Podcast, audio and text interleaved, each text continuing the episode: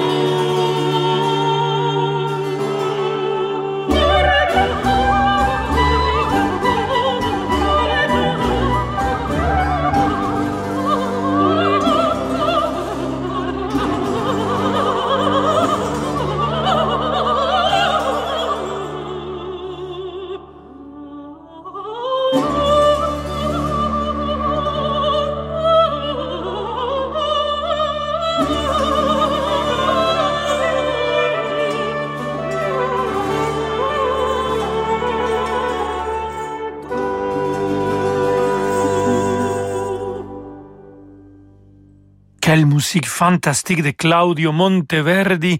Je pense que vous êtes d'accord, mais il y a une modernité aujourd'hui dans, dans ces madrigals qui nous vient du XVIIe siècle. On vient d'écouter le Sefiro Torna et di Soavi Accenti avec Magdalena Koschena et Anna Prohaska comme soliste. L'orchestre baroque La Cetra, dirigé par Andrea Marcon. Restez avec nous, amiguissimos et amiguissimas. Nous avons encore beaucoup de musique pour vous je me réjouis d'être ici aujourd'hui dans le studio pour vous. Vous écoutez Radio Classique. Avec la gestion Carmignac, donnez un temps d'avance à votre épargne.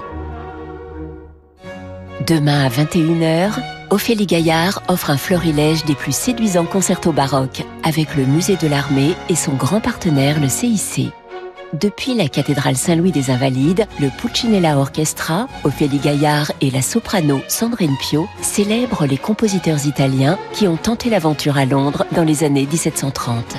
L'émotion des concerts, c'est sur Radio Classique. Jusqu'au 2 avril à la Poste, c'est les jours super pro. Bonjour Madame Langevin. Alors, ces débuts, ça se passe comment? Très bien. Et d'ailleurs, merci. Merci Oui, c'est grâce à la Poste que j'ai pu lancer ma boutique bio. Avec l'offre pro de DigiPost, je simplifie mes démarches administratives et la gestion de mes documents. Et en plus, je gagne du temps en imprimant mes timbres sur la poste.fr. Sans oublier le forfait mobile pro de la Poste Mobile. Oui, et c'est aussi grâce à vous. Les jours super pro, c'est jusqu'au 2 avril à la Poste ou sur laposte.fr slash pro. La guerre en Ukraine oblige des milliers de familles à fuir leur foyer. Sur place et dans les pays voisins, les communautés chrétiennes, engagées au service de tous, se mobilisent pour leur porter secours et assistance. Plus que jamais, les familles ukrainiennes ont besoin de notre soutien. Aidons-les en faisant un don à l'œuvre d'Orient sur œuvre-orient.fr. Du 30 avril au 19 mai, l'Opéra national de Paris présente Fin de partie de Giorgi Courtag pour la première fois sur la scène du Palais Garnier. Découvrez l'adaptation lyrique de l'œuvre de Samuel Beckett, pièce maîtresse du théâtre de l'absurde, dans une production de Pierre Audi saluée par la presse et le public italien lors de sa création. Réservez vos places dès maintenant sur opéradeparis.fr. À l'occasion des Journées européennes des métiers d'art, partez à la découverte de plus de 6000 événements partout en France. Portes ouvertes d'ateliers, échanges autour de la transmission, célébration des savoir-faire. Sur tous les territoires, professionnels des métiers d'art et du patrimoine vivant vous raconteront leur passion d'une même voix, d'une même main, à l'unisson. Les Journées européennes des métiers d'art, coordonnées par l'Institut national des métiers d'art, du 28 mars au 3 avril. Programme sur journéesdesmétiers-d'art.fr. Rolando Villazone sur Radio Classique.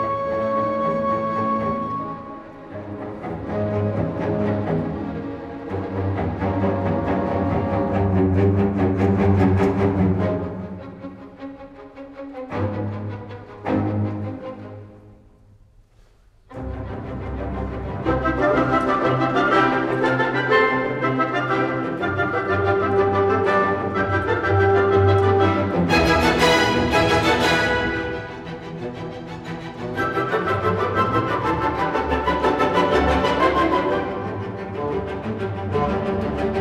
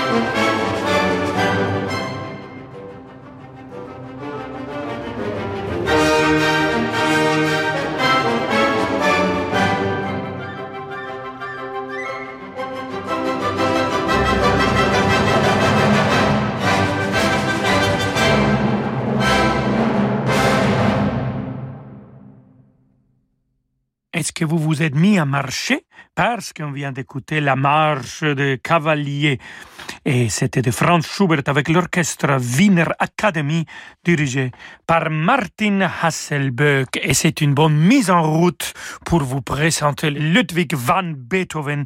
Et on va l'écouter maintenant avec la symphonie numéro 3, la héroïque. Après marcher, il faut rester héroïque. Et on écoute le final et l'orchestre Wiener Academy toujours avec Martin Hasselböck.